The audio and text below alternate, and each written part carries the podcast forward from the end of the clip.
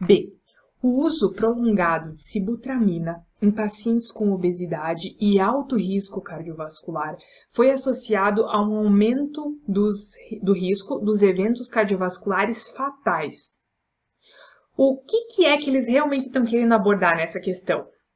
Eles estão querendo abordar o estudo SCOUT, que é o estudo que avaliou qual que é a real influência da sibutramina no quesito risco de evento cardiovascular.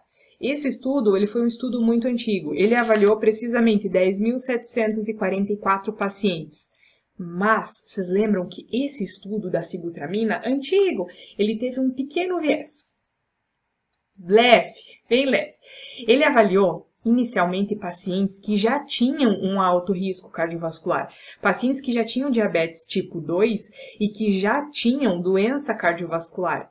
Então agora a história muda de figura. Se eu inicio a medicação para um paciente que não tem nada, e se eu inicio a medicação para um paciente que já tem doença cardiovascular pré-estabelecida, que já tem diabetes tipo 2, a minha interpretação desses dois cenários ela é completamente diferente.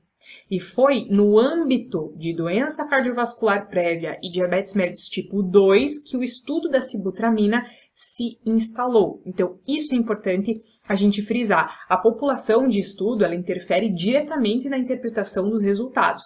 Isso não só da sibutramina, como de qualquer outro estudo. No caso deste da sibutramina, o que, que o estudo SCOUT mostrou para nós?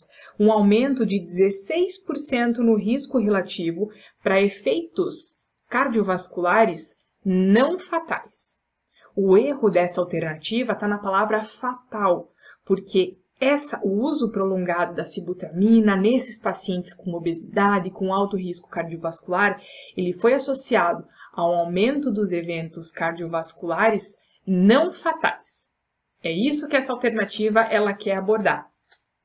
Isso é muito legal porque numa frase muito tranquila, muito simples, nós conseguimos puxar, lembrar vários estudos. Tem algumas pessoas que elas falam assim, nossa, Nai, mas às vezes é tão maçante ficar lendo todos esses artigos, esses estudos, é muita coisa, é muito dado. E a pessoa às vezes pega até uma antipatia dos estudos, dos artigos.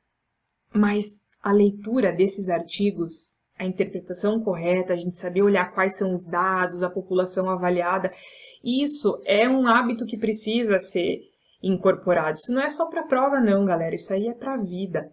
Porque são esses estudos que dão os resultados reais das medicações. A gente precisa saber se isso funciona, se isso não funciona, qual que é o efeito cardiovascular, se vai aumentar o risco do meu paciente, se não vai, se o meu paciente vai ter um benefício com o uso dessa medicação ou não.